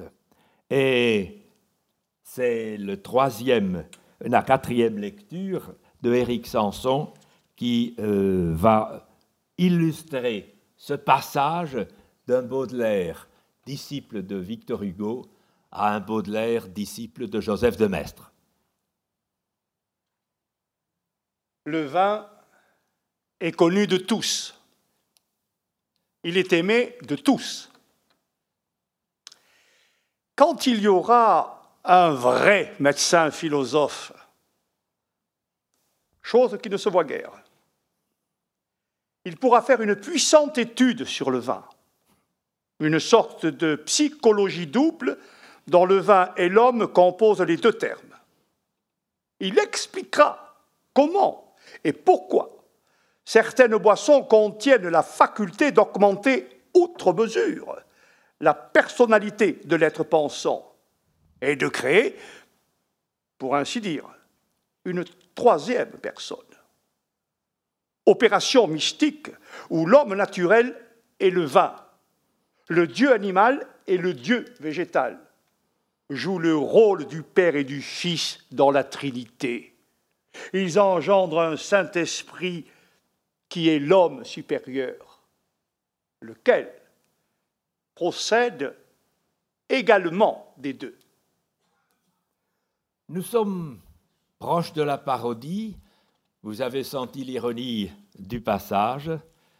Néanmoins, c'est encore un Baudelaire relativement optimiste et sous la double influence d'Edgar Poe et de Zogette de Nestre, cette image positive de l'homme va changer. De Maistre et Poe m'ont appris à raisonner dit-il dans une note de fusée. C'est à la lumière de Joseph de Maistre qu'il va plus tard analyser ce qu'il appelle son ivresse en 48. Quelle est son ivresse ou quelle était rétrospectivement son ivresse en 48 lorsque il s'est agité sur les barricades en hurlant il faut aller tuer le général au pic, c'est-à-dire son beau-père. Voici ce que Baudelaire note, mon ivresse en 46, plaisir naturel de la démolition. Or, le mot naturel est souligné. Le mot naturel est souligné parce que, pour Baudelaire, à cette date, l'homme est naturellement, congénitalement attiré par le mal. Il est marqué par le mal. Il va même plus loin dans une préface aux histoires euh, extraordinaires d'Edgar Allan Poe. Il y a cette phrase Nous sommes tous marqués pour le mal. Et sur épreuve, Baudelaire corrige et il change le et en i. Nous sommes tous marqués pour le mal parce que nous sommes tous de petits marquis en sade en puissance. Et donc, ces petits marquis euh, pour le mal, eh bien, ils ont puisé le sens du crime dans le ventre de leur mère, comme dit Baudelaire, parce que ils sont marqués et il utilise l'imagerie de l'Église catholique, ce qui n'a rien à voir avec sa croyance. Il utilise l'imagerie de l'Église catholique, c'est-à-dire l'image du péché originel. Et Baudelaire s'inscrit en faux contre Rousseau, qui croit que l'homme est né bon, car pour Baudelaire, l'homme est né foncièrement mauvais. Et Baudelaire étudie désormais l'homme sous une lumière tout à fait différente. Il refera les fleurs du mal, il refera aussi du vin et du hashish, et quand cet essai du vin et du hashish entre dans les paradis artificiels, le vin aura disparu ce sera le poème du hashish et la deuxième partie, ce sera l'opium. Le vin est une substance trop positive.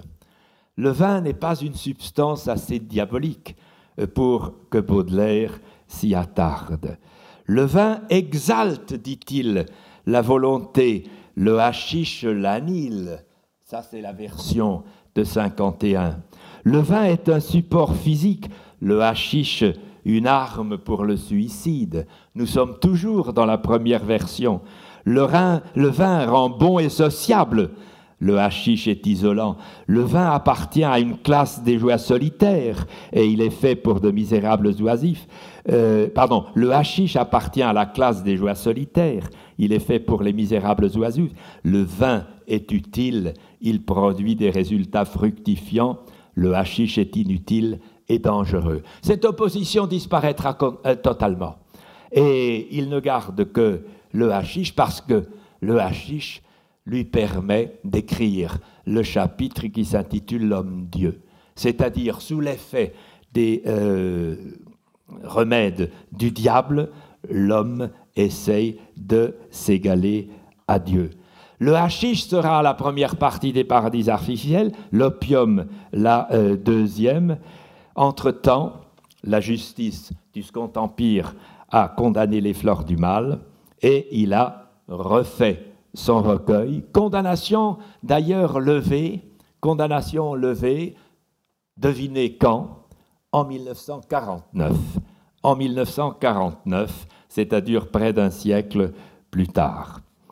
La vision de Baudelaire s'est assombrie. Il n'adhère point à la mythologie du progrès qui est devenue la religion de substitution dans la deuxième moitié du XIXe siècle. Il suffit d'ouvrir le Larousse le grand Larousse du XIXe siècle, qui est un peu euh, la Bible et l'encyclopédie de Dalander et de Diderot réunis, parce que le Larousse du XIXe siècle dit ce qu'il faut savoir et ce qu'il faut croire.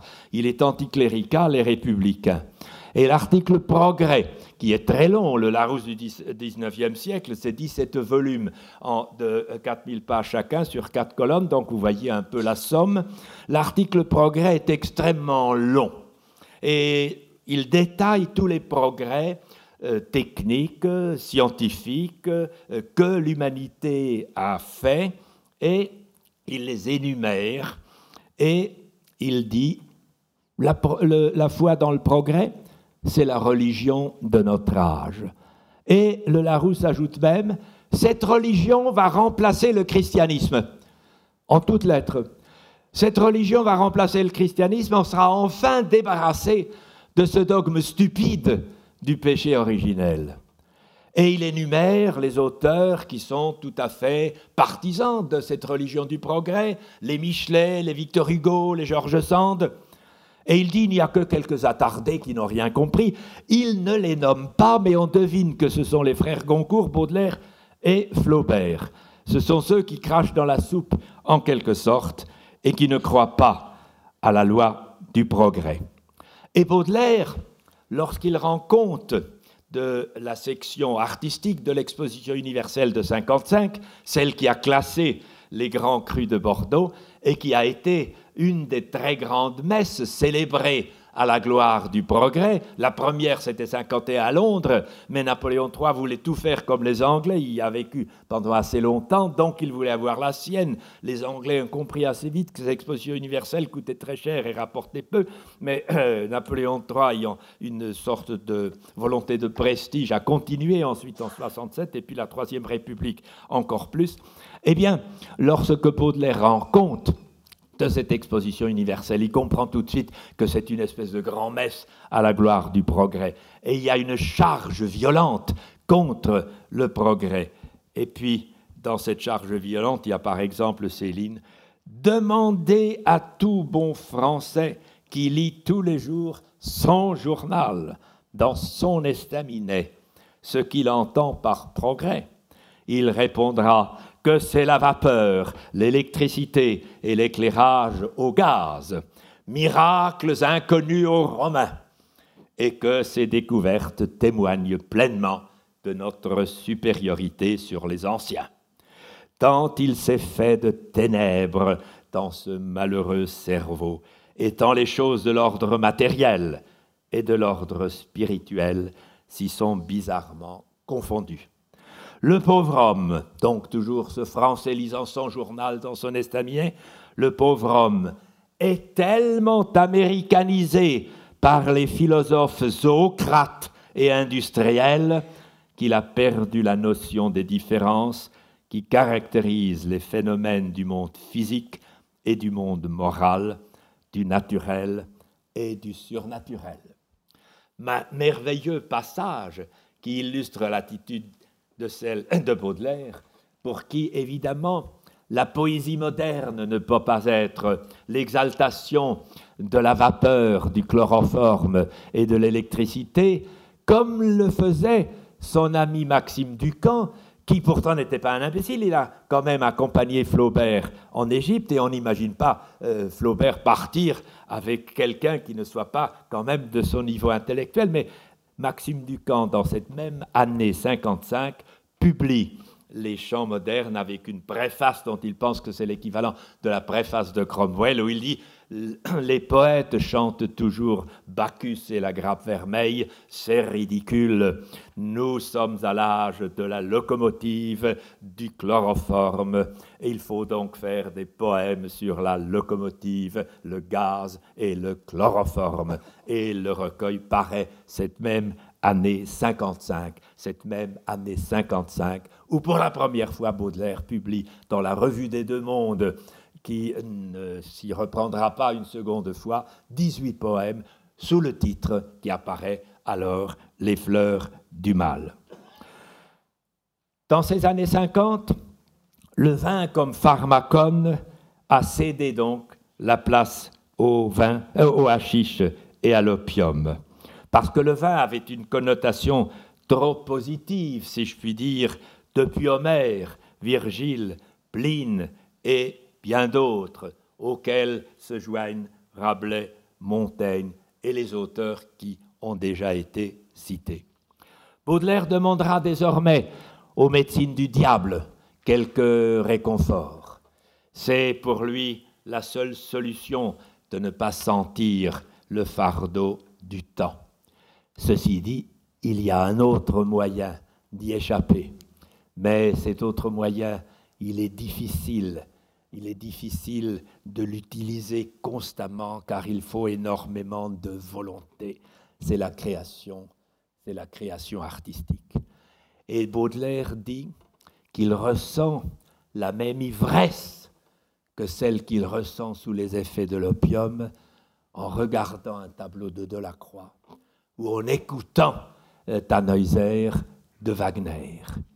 Donc il y a les médecines du diable et puis il y a le travail poétique. Le travail poétique qui seul permet d'accéder à ce semblant d'éternité qu'est l'œuvre. Car l'essentiel, c'est d'échapper à la terrible emprise du temps. C'est pourquoi il faut être toujours ivre, toujours ivre par n'importe quel moyen. Enivrez-vous, ce sera le dernier poème que vous dira Éric Sanson. Il faut être toujours ivre. Tout est là. C'est l'unique question. Pour ne pas sentir l'horrible fardeau du temps qui brise vos épaules et vous penche vers la terre, il faut vous enivrer sans trêve. Mais de quoi De vin, de poésie ou de vertu, à votre guise. Mais enivrez-vous. Et si quelquefois, sur les marches d'un palais, sur l'herbe verte d'un fossé, dans la solitude morne de votre chambre, vous vous réveillez, l'ivresse déjà diminuée ou disparue, demandez au vent, à la vague, à l'étoile, à l'oiseau, à l'horloge, à tout ce qui fuit, à tout ce qui gémit, à tout ce qui roule, à tout ce qui chante, à tout ce qui parle. Demandez quelle heure il est. Et le vent, la vague, l'étoile, l'oiseau, l'horloge vous répondront. Il est l'heure de s'enivrer. Pour n'être pas les esclaves martyrisés du temps, enivrez-vous.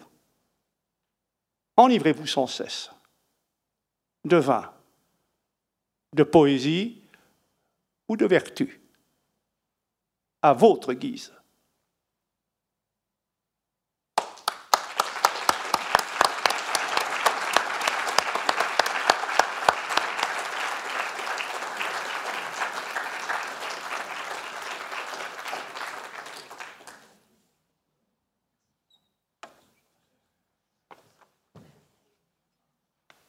Chers amis, nous arrivons au terme de cette euh, journée.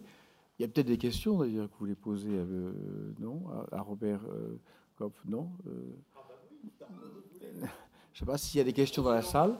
Voilà. S'il y a des questions dans la salle, sinon nous allons, clôturer cette journée.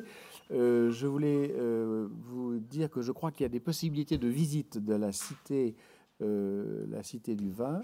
Euh, je crois que Madame qui, rentre est là et est disposée euh, à vous faire un petit tour de la, Cité du Vin. Pardon À de l'exposition temporaire qui concerne ah, le vin et la musique. Donc ceux parmi vous qui veulent, euh, ça représente à peu près combien de temps? Vous savez combien de temps ça représente? Une vingtaine de minutes, voilà, très bien. Donc, euh, ceux qui sont intéressés par cette possibilité, nous allons suivre euh, Madame. Sinon, il me reste à vous remercier euh, pour votre présence. et je crois que c'était une journée très intéressante, jeu très varié et, très complexe. Et je vous rappelle que nous, l'Académie publiera des, les attendus, enfin les conclusion de cette journée, nous, publierons toutes les, euh, conférences, euh, une fois qu'elles ont été revues par les personnes qui les ont prononcées, pour être sûr qu'on soit bien, d'accord. Ça ne va pas être forcément toujours facile avec le professeur Kayat, mais enfin, je pense qu'on va, on arrivera. Très bien. Et donc, vous pourrez, vous, vous pourrez demander, vous pourrez demander ça éventuellement à l'académie d'ici quelques mois. Il faut laisser un petit peu de temps pour qu'on puisse préparer tout ça.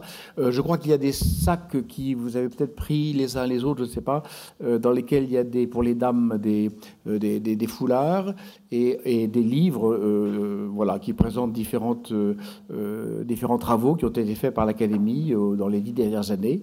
Et donc, je ne sais plus où sont ces sacs aujourd'hui, ils sont là-haut. Voilà. Donc ceux qui veulent prendre ces sacs, il faut remonter dans la, au salon Lafayette et en sortant, vous avez une table et, sur laquelle il y a tous ces, tous, ces sacs.